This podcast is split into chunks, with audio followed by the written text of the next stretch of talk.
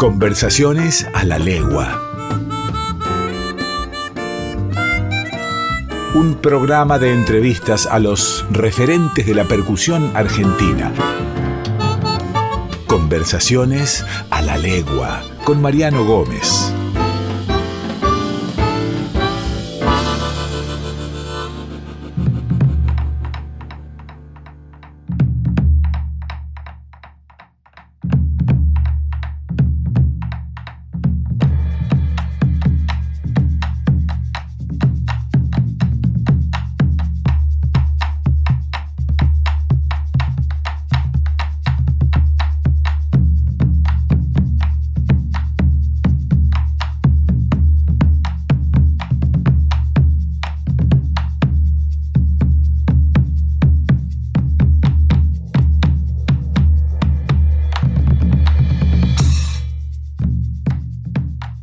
Bienvenidos y bienvenidas a Conversaciones a la Legua, un lugar donde la música vibra.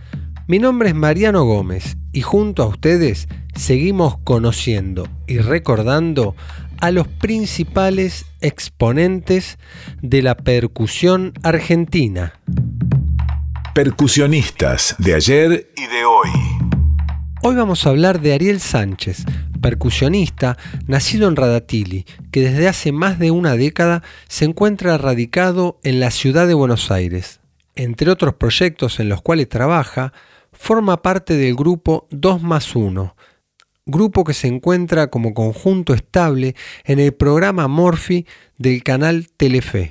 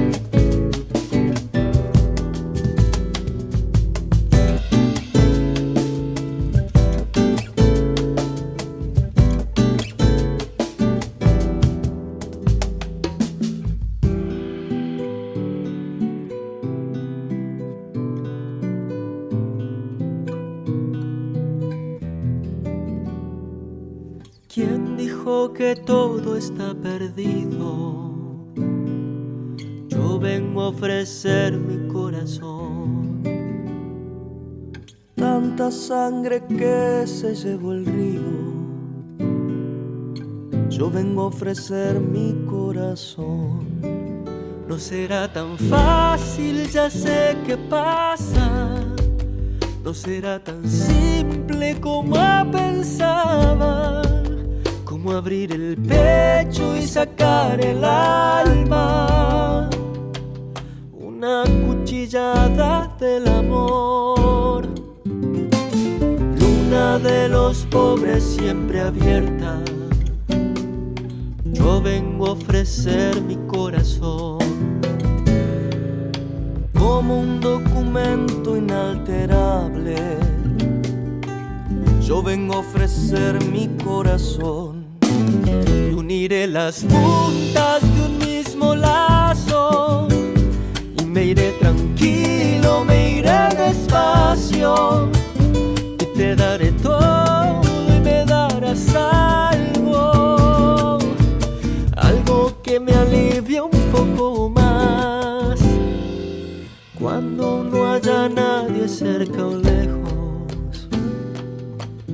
vengo a ofrecer mi corazón.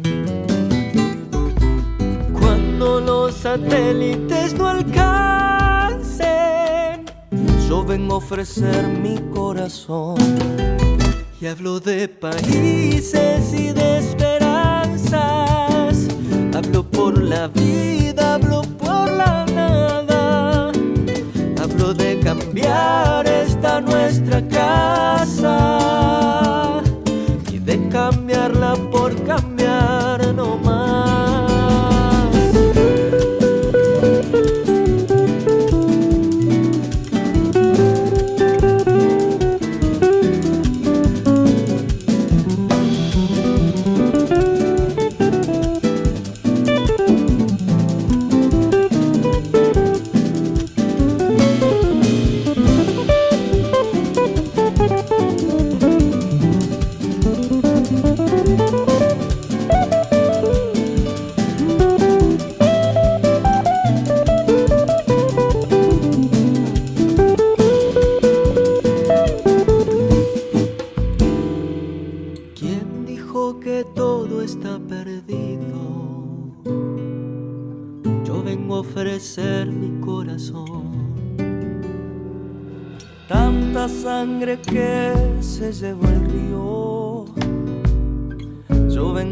ofrecer mi corazón. Yo vengo a ofrecer mi corazón. Yo vengo a ofrecer mi corazón. Yo vengo a ofrecer mi corazón. Yo vengo a ofrecer mi corazón.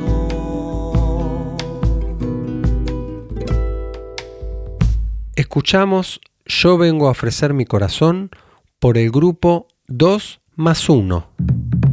Palabras originarias. En la cultura folclórica es indispensable la transmisión oral. En lengua quichua, relatar o contar se dice rimay.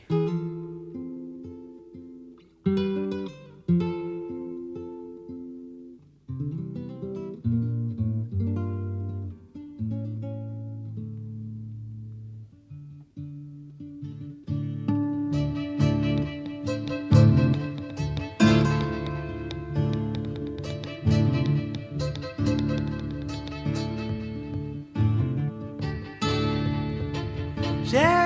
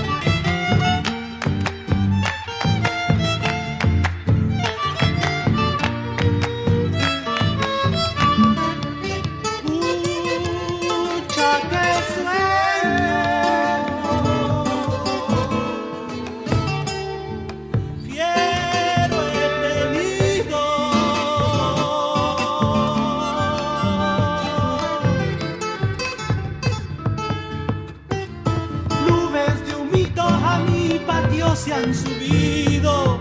Silba una pava,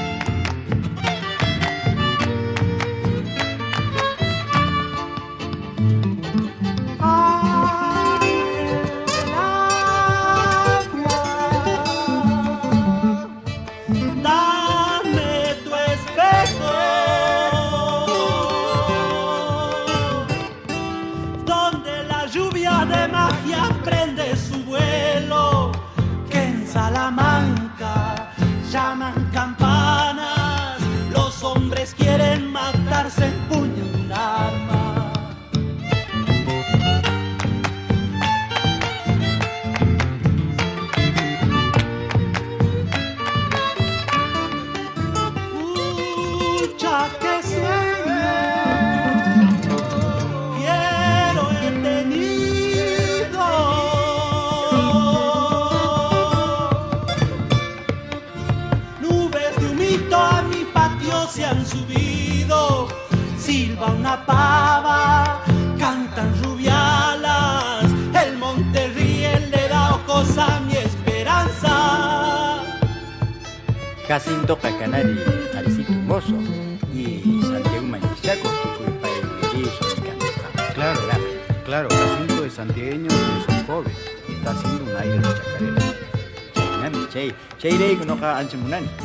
Por eso lo queremos mucho y queremos mostrar esto.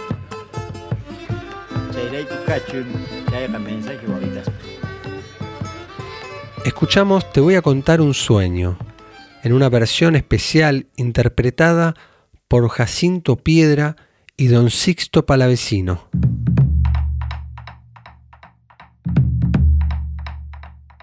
Recibimos en Conversaciones a la Legua a una baterista, percusionista, compositor y cantante que desde hace varias décadas viene desarrollándose principalmente en el espacio del rock nacional. Actualmente solista, viene a conversar con nosotros y contarnos todo sobre su actualidad.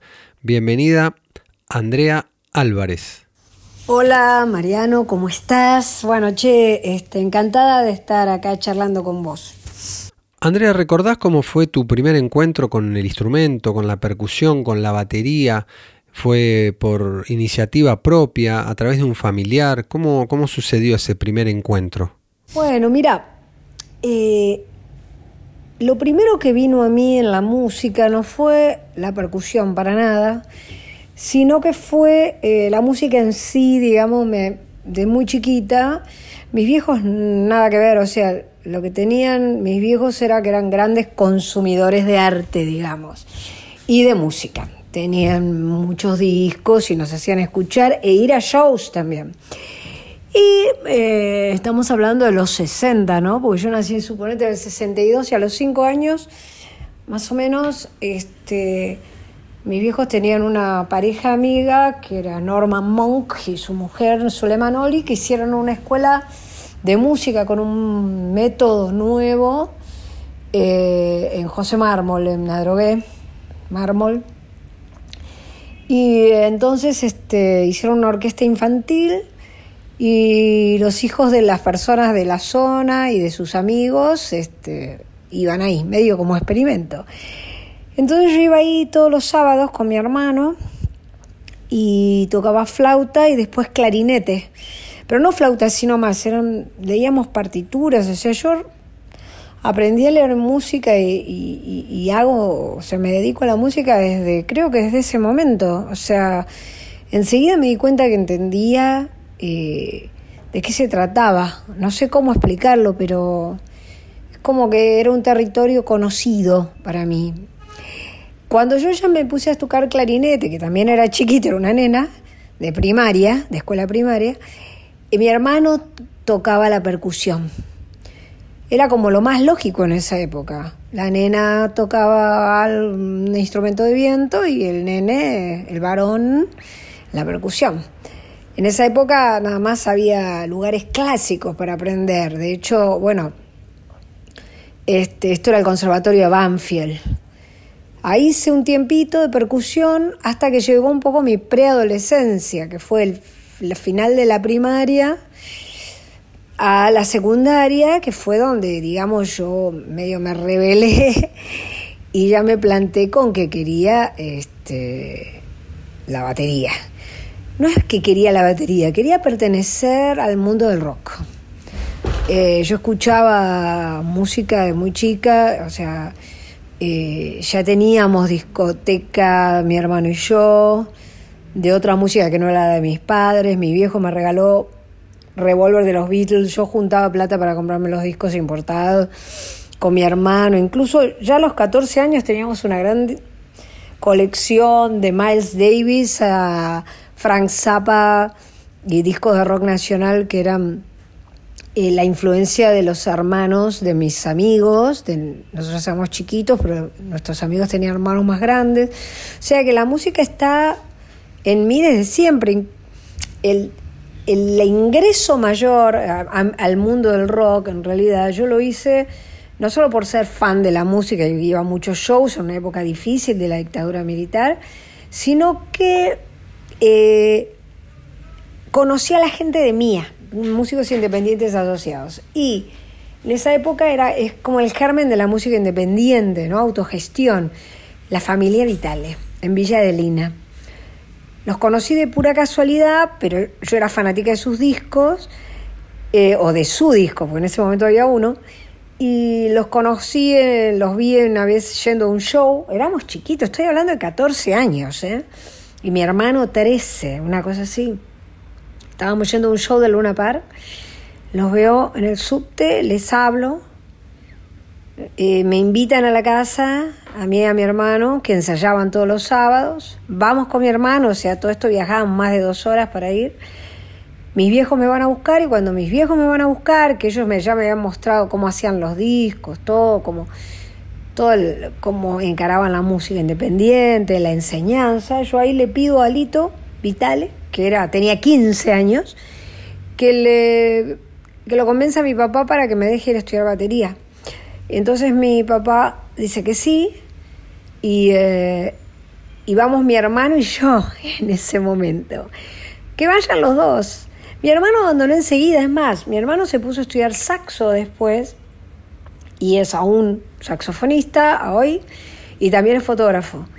Y yo seguí estudiando batería, o sea, yo me senté en la batería y me pasó lo mismo que cuando tocaba el clarinete. Es como que yo entendía que ya está, ya, ya entiendo, es por acá, mi vida es por acá. Eh, yo empecé entonces siendo baterista. Estudié primero con Horacio, con Lito Vitale, perdón, que era un capo, que a la vez estudiaba con Horacio Gianello. Y en un momento me derivó.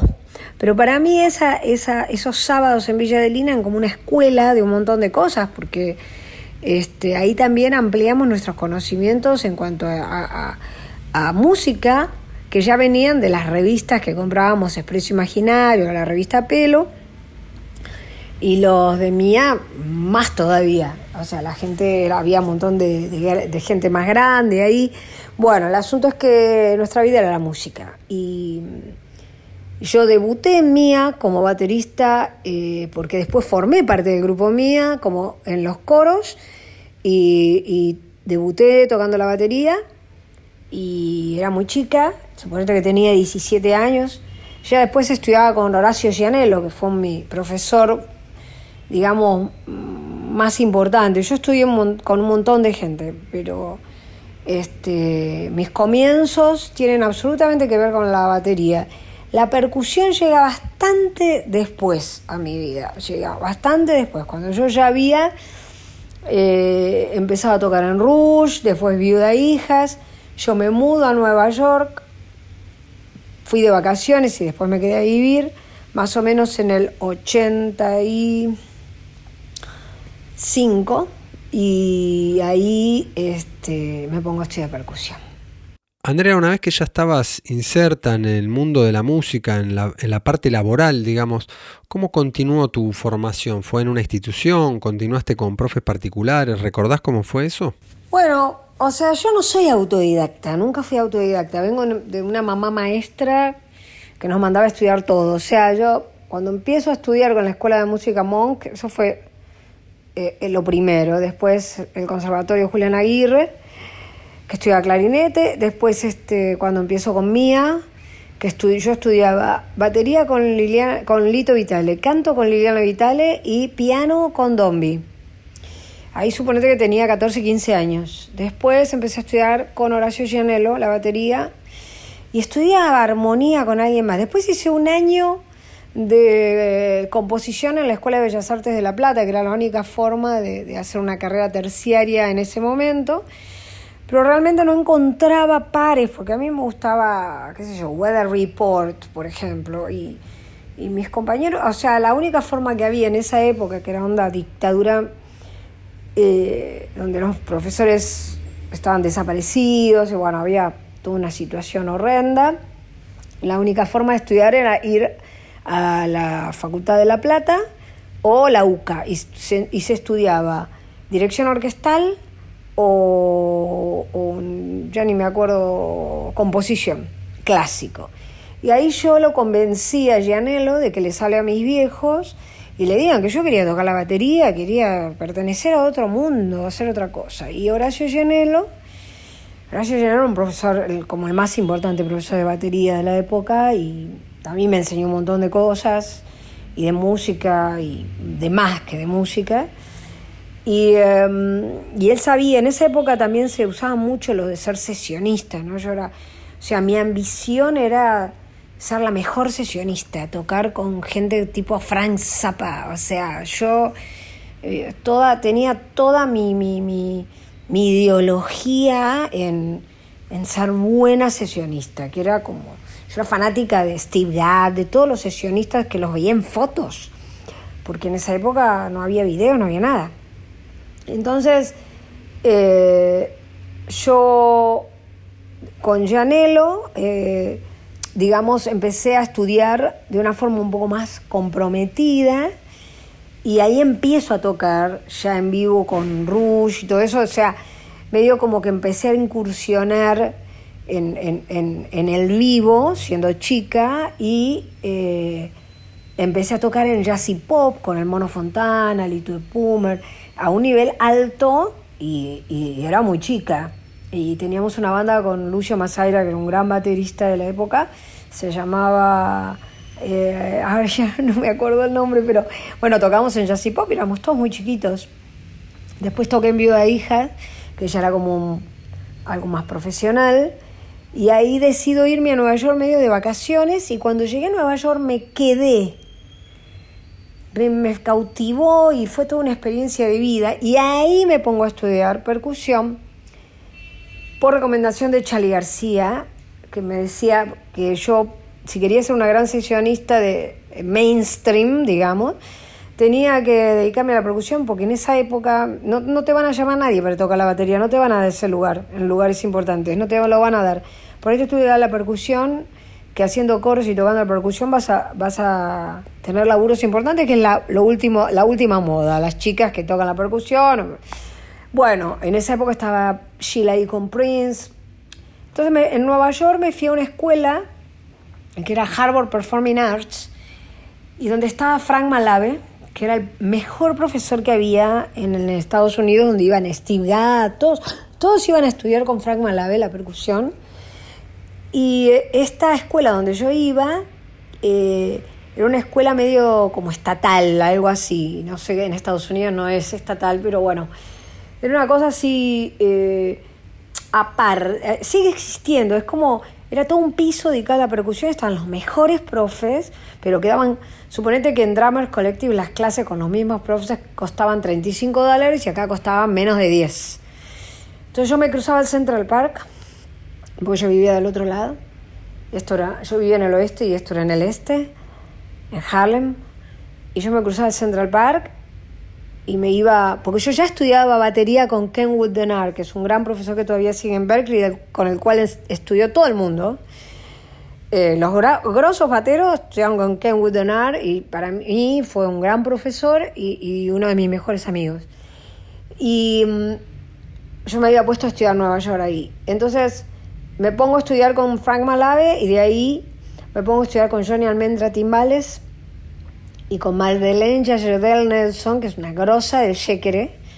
Y todo esto pasaba en Nueva York porque Charlie me dijo eso y, y- y me puse a estudiar así de una forma, me conseguí los instrumentos y me puse a estudiar de una forma obsesiva la percusión y a entrar en ese mundo que yo al principio me pensaba que era lo mismo que la batería y me di cuenta que no. y después me vine acá a Buenos Aires a tocar con Charlie y digamos que me inventé una forma de tocar que acá en Buenos Aires, en ese momento estamos hablando del 87, 88, eh, porque primero me vine eh, con Charlie, ahí hice una mini gira, y después me volví a Nueva York y después me volví a, volví a Buenos Aires ya a quedarme en el 88 y, mm, y esa la forma que me inventé era una forma que se usaba en Estados Unidos de tocar pop rock y acá no existía, acá, acá ni siquiera, va, en el mundo no existía la carrera de percusión como existió en los 90. Eh, y qué sé yo, vos ibas al mejor profesor de, percusión que había y lo que tenías que hacer era mirarlo, porque no había un libro, eran tipos, este era puertorriqueño, Frank, pero todo es como que era todo intuitivo. Después empezaron a aparecer los textos. Y, y bueno, y lo mismo con el yequeré, yo pensaba que era una broma, que yequeré ni yequeré, y cuando llegué a ese lugar donde estaba esta mina Madeleine de Jordan Nelson, era, era como otro planeta, estaban todos con el yequeré haciendo coreografías, y bueno, yo me volví fanática de todo ese mundo, y los timbales, todo, y como yo tocaba la batería, cuando mezclé ese mundo con lo que yo ya sabía de batería, encontré un estilo absolutamente distinto para tocar, que era el estilo que usaban en esa época Luis Conte con Madonna y percusionistas así, Sheila y con, con Prince, eh, y, y vine acá con toda esa novedad. ¿Cómo fue tu inserción al, al, mundo laboral de lo que es la música? Porque bueno, uno viene estudiando, formándose, tomando los primeros trabajos, pero ¿cómo fue después tu desarrollo? ¿Recordás esos primeros trabajos? ¿Cómo, cómo los conseguías? ¿Cómo ibas en busca de, tus objetivos? Eh, yo considero que tuve mucha suerte en la música, porque creo que trabajar de la música es como casi un privilegio, y más en este país. Eh, mi primer trabajo profesional donde cobré fue con Viuda Hija de Rock and Roll porque yo no formaba parte de Viuda Hija, sino que era baterista contratada para el show porque no había otra chica que tocara y eran mis amigas. Pero yo no había querido ser Viuda Hijas. Eh, yo en realidad todos los trabajos que hice en mi vida fueron de música, menos cuando viví en Nueva York que vivía de cuidar un niño. Era babysitter. Pero después, yo ya cuando volví de Estados Unidos, volví trabajando con Charlie García y de ahí no paré de trabajar nunca. Este, agarré un buen momento eh, de, de, lo que era la música en vivo, que en ese momento era como muy, muy un trabajo bárbaro porque existía como trabajo y, y, como llegué siendo algo absolutamente distinto, eh, todo el mundo quería que yo tocara con ellos y todos me pagaban bien, digamos, y entonces me pude ir vivir sola enseguida. Eh, de todas maneras, debo decir que cuando había que discutir la plata, eh, el hecho de ser mujer, eh, en un momento donde casi no existían las mujeres en el mundo de la música, me trajo bastantes problemas, digamos, que yo no podía aceptar, porque yo siempre fui como muy empoderada, digamos, antes de que se usara el término. Y aparte yo tenía como un, una autoestima laboral muy, muy grande y, y, para mí, este, y para, no solo para mí, sino para las mujeres de mi generación, era como muy importante que se notara de que vos estabas ahí trabajando porque no porque eras la novia ni la amante ni la amiga ni nada, sino porque, porque en general había por ahí coristas o algo no estoy hablando de subestimar a las coristas, sino al contrario, porque es un re laburo, pero, pero en general metían alguna amiga, alguna novia, y, y yo me esforzaba mucho, pero he tenido reuniones de trabajo donde, donde nos decían este, los músicos cobran tanto y las chicas tanto, o he terminado de tocar en una super banda y, y de que me digan, tocaste re bien, vas a cobrar como todos los músicos, o, bueno, eh, cuando trabajaba en Soda también tenía problemas en el sentido de que siempre tenía que, era la, que menos cobraba. Eh, no, sé, no había una explicación posible, pero era así. Eh, siempre me costó mucho la parte de la plata y aparte me costaba, y me sigue costando exigir, porque me cuesta en general eh, poner los puntos ante las cosas obvias. Eh, en este momento yo es como que no tengo precio, en el sentido de que eh, es muy valioso que yo esté. Y si yo quiero no cobro nada, depende con quién tenga que tocar. Pero soy bastante accesible en el sentido de que mucha gente me pide tocar, gente que no conozco, y les, soy muy claro. O sea, yo para que para poder tocar con alguien, así como músico sesionista o, o invitada, este, tiene que ser algo que me convenga mucho a mí o tiene que ser alguien que sea muy amigo. Yo no prefiero no hacerlo porque si no se no lo puedo hacer y, y la plata que yo le puedo cobrar, que yo quiero cobrar, tampoco me la pueden pagar. Entonces, eh, igual, siempre me costó un montón porque los músicos en general, creo que es así, estamos eh, muy mal pagos respecto a, al todo, ¿no? O sea, en la escalera de prioridades el músico, y últimamente creo que está mucho peor, está súper abajo y, no estaba siendo valorado a pesar de que es el que está tocando. y lo loco es que tampoco es, no está siendo valorado por el artista. Hay una división, artista y músico, y muchas veces esos artistas son músicos también, ¿viste? Y realmente duele mucho, duele mucho. Ser músico no solo es, es invertir muchísimas horas en armarte, en formarte, entrenar toda la vida, porque toda la vida tenés que estar practicando, toda la parte esa muscular del, de, este, que, que, requiere ser buen músico, y, y después la parte este, de la inversión con los instrumentos, este, los palillos, los parches, eh, y realmente no no está siendo valorado y eso a mí hasta el día de hoy me da mucho dolor. Andrea, como música sesionista, acompañaste a grandes artistas de la escena nacional. ¿Cuál fue el trabajo que más disfrutaste como sesionista? ¿Cuál fue el trabajo que más disfruté como sesionista? Es medio difícil, más o menos. Hay muchos que disfruté. En realidad, puedo decir con orgullo de que si no disfruto algo, no lo hago. No hay plata que me pague el displacer, nada. Eh, creo que el que menos disfruté, y no por mis compañeros DJs, fue tocar con los DJs en una época. Ese es el que menos disfruté, que no es la pregunta, pero eh, no por los DJs en sí, por, sino porque no me gusta la música electrónica y aparte no me gusta la noche, la noche tipo boliche, no me gusta. Entonces amo a los compañeros míos que, que estuvieron conmigo ahí, los DJs, la verdad que me llevo re bien, le estoy re agradecida, pero eso no me gustaba hacerlo.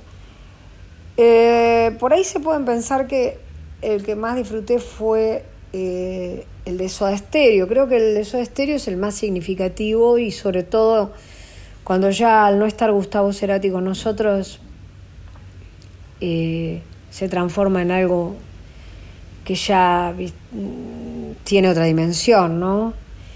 Y es imposible de es imposible eh, no tenerlo en cuenta. Pero yo disfruto más tocando la batería.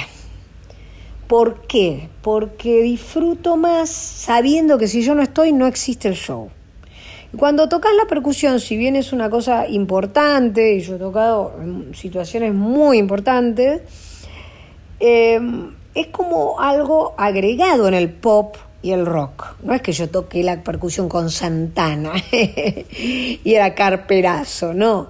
Entonces, eh, lo que me. Creo que el, laburo que. El primero que más me gustó eh, fue cuando toqué con Divididos la batería, que lo suplanté a Gil Solá durante un mes.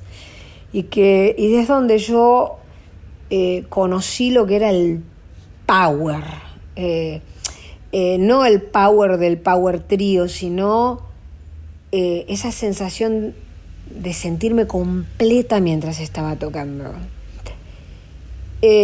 También, como me gusta la batería, me gusta mucho. Cuando toqué con Natalia Oreguero, que me fui a Rusia, me encantó. Y cuando toqué con Draco Rosa, las cosas que hicimos en Puerto Rico y Colombia, la verdad, yo termino muy plena, muy plena, mucho más plena que cuando toco la percu, que de hecho ya no tengo ganas de hacerlo más, a menos que sea algo que yo decida hacerlo. Este, me cuesta mucho tocar la percusión, eh, solamente acepto con determinados bateristas este, de compañeros, si no, la verdad que no, ahora no me gusta tanto. Después de tu amplia trayectoria acompañando a distintos intérpretes y compositores, ¿cómo surge la, la, posibilidad, la idea de vos constituirte en un artista solista y empezar a, a, a sacar a la luz tus propias canciones? Mi carrera solista empieza de grande, de más grande. O sea, yo nunca tuve ambición de ser artista solista y me, cuando yo me fui de Soda, ya en tipo 92, me lo ofrecían, ¿eh? De hecho, hice como una prueba, pero no, no componía canciones, que creo que es la base de tener ganas de ser solista. Entonces a mí no me, no me atraía, de hecho yo veía la música desde otro lugar, hasta que, bueno, después de ser mamá, yo ya tenía treinta y pico de años, casi cuarenta, y empecé a tener la necesidad de escuchar determinadas cosas que no las estaba escuchando y las entonces las empecé a componer yo, me salió solo. Empezaron a salir canciones y empecé a tener una necesidad de armarlas y, y entonces armé una banda de chicas percusionistas que en ese momento eran alumnas mías y, em,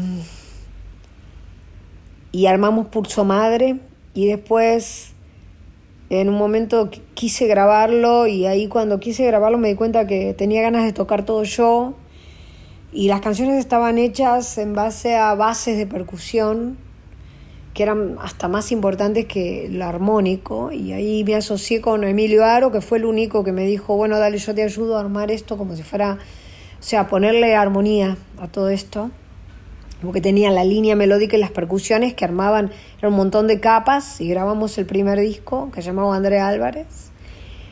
Y, y la necesidad de, de, ser solista me lo fui tomando en serio de a poco, sobre todo porque ni bien me hice solista, digamos, que seguía laburando con otras personas, este, pasó lo del 2001 acá en la Argentina y pasó las Torres Gemelas, pasó un montón de cosas que y yo era independiente, entonces no tenía nadie que me bancara semejante quilombo económico. Entonces todo se retrasaba y bueno, todo me costó siempre mucho. Y, y recién cuando aparece mi disco Dormís, que fue un disco que, que, me, que me trajo muchas satisfacciones y muchos dolores de cabeza por la tapa que decidí hacer junto a Nora Lezano, que era como muy adelantada para la época y me odiaron y me... Y bueno, como que lo, lo, acribillaron al disco, es un disco buenísimo, Dormís, pero donde yo ya tenía una banda armada, yo ya entendía que quería que el rock y la batería era lo que yo quería para mi banda solista. Porque al principio yo había laburado muchísimo, tuve una época en los 90 donde laburé muchísimo los ensambles de percusión. Estaba fanatizada con la música del tercer mundo, tengo, todavía los tengo, ¿no? Miles de discos. Y, cuando hice mi, mi, primer disco es como que necesitaba dejar eso plasmado. Pero cuando vino mi disco Dormí, yo ya estaba en otrísima. Y, quería demostrar que era una sobreviviente de, una, de un camino recorrido. Y, ya le escribí otras cosas y encontré mi manera, porque el, el disco primero es como si fuera un manifiesto feminista, ¿no? O sea, era, era como lo que más urgente tenía ganas de hablar en ese momento. Y después eh, me pasaron otras cosas y, y, bueno, vino Dormís, después vino Doble A, que ya fue un disco eh, muy importante porque aparte contraté a un eh, productor que era, había sido productor de White Stripes, eh, Jim Diamond, que vino desde Detroit acá, lo grabamos en cinta, fue un experimento espectacular y yo crecí mucho haciendo ese disco. Y después hice y lo dejamos venir. Y lo dejamos venir, eh, después hice un DVD, hice un montón de cosas en el medio, ¿no? Pero cuando hice y lo dejamos venir, que ya lo hice con mi banda definitiva, la que sigo teniendo hoy, que es Lonnie Hillian en bajo y, y Tomás Brugués en, en guitarra, ese disco lo nominaron para el Grammy Latino, que si bien a mí no me interesan los, los premios, todo eso, o sea, está todo muy bien, pero no me interesa, no me, no me hacen. Eh, lo importante fue que fue un disco nominado orgánicamente. Eh, esto quiere decir sin ningún tipo de palanca, éramos mi computadora y yo, no tengo sello, no tengo nada. Y fue un disco que si bien no pude desarrollarlo mucho, y cuando estaba a punto de grabar el siguiente apareció la pandemia y lo frené, em, fue un disco que, con el, cual yo estoy muy orgullosa porque lo, eh, fue un disco que, que, demuestra un gran crecimiento y aparte ahí compuse los temas ya desde la guitarra porque yo compongo con la batería haciendo magia con pianitos y cosas y pero este, y lo dejamos venir fue un disco importantísimo. Eso fue 2015, mi último disco.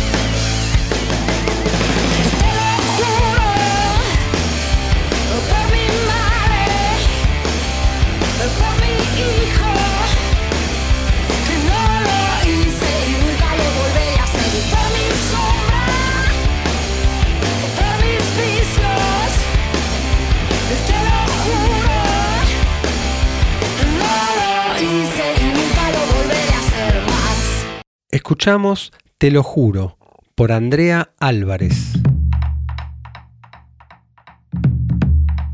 Andrea, ¿en qué proyectos estás trabajando actualmente? ¿Qué es lo que te mantiene ocupada y expectante en este momento?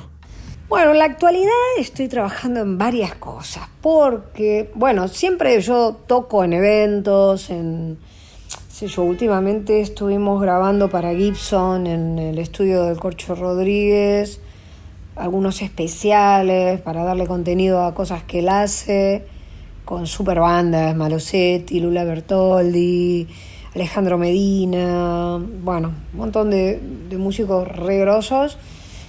Eh, hago ese tipo de cosas, este, también, qué sé yo, toco en algunos eventos especiales, como hace poco Benito Cerati hizo un show este, de, recuerdo de Dínamo, de Soda Stereo, Colores Santos, y también toqué ahí, o qué sé yo, shows por Rodolfo García, también toqué ahí, muy importantes para mí, yo siempre estoy dispuesta a ese tipo de cosas, eh, pero lo que más me atrae a mí es mi proyecto personal Y antes de la pandemia yo estaba por grabar y lo, lo dejé, hice otras cosas como mudarme, por ejemplo, que me ocupó mucho tiempo. Cada cosa a mí me cuesta un montón.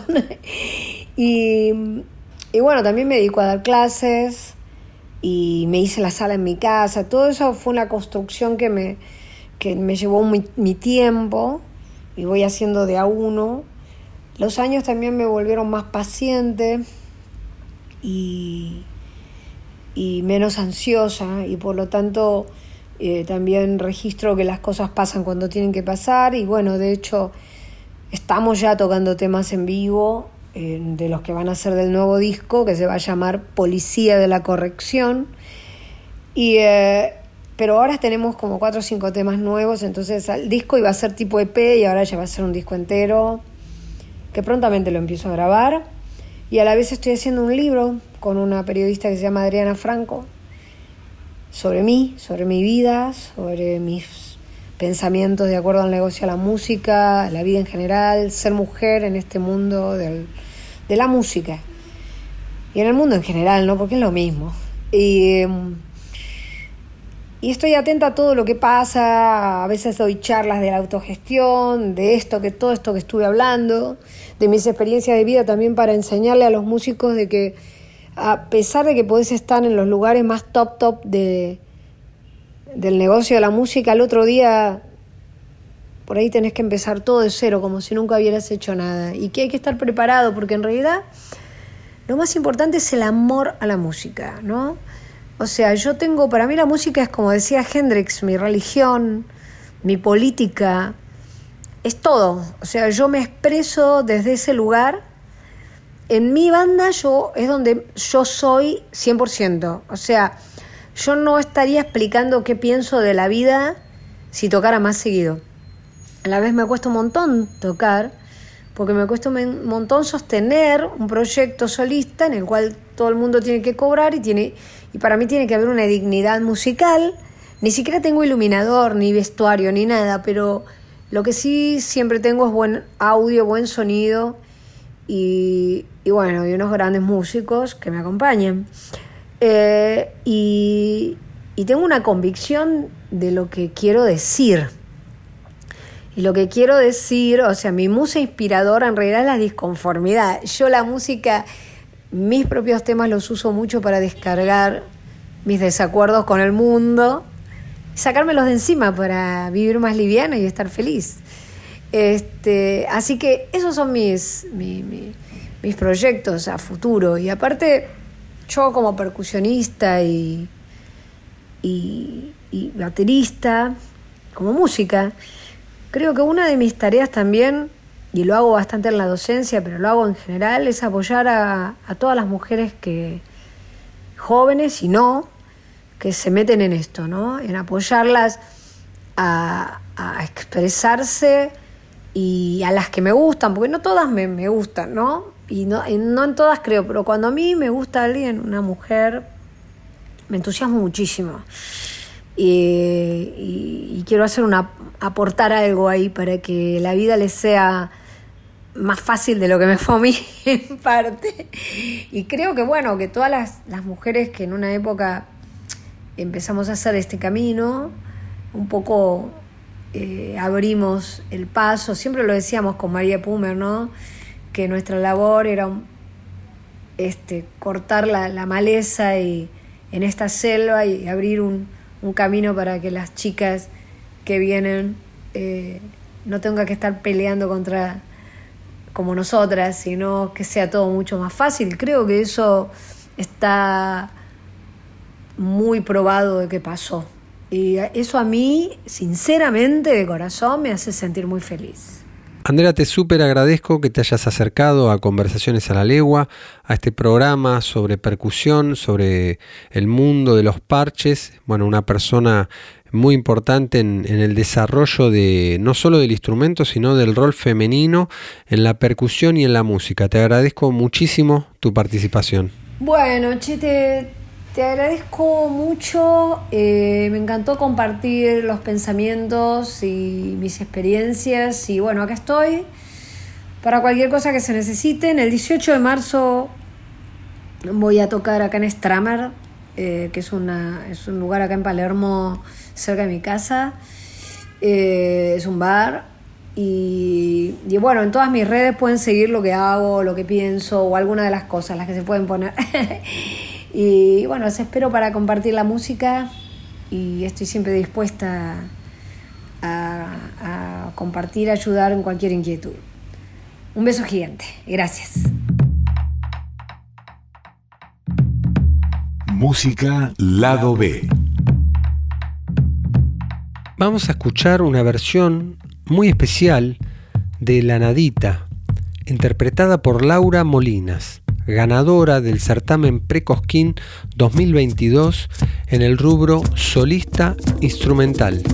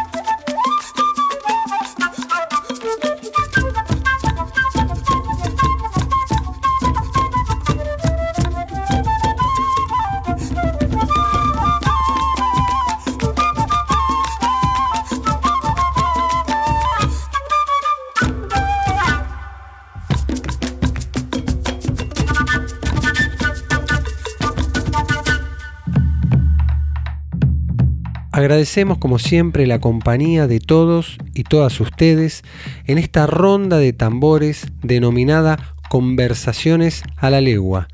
Mi nombre es Mariano Gómez, en edición Fernando Salvatori. Nos reencontramos la semana próxima. Un abrazo muy grande y excelente semana.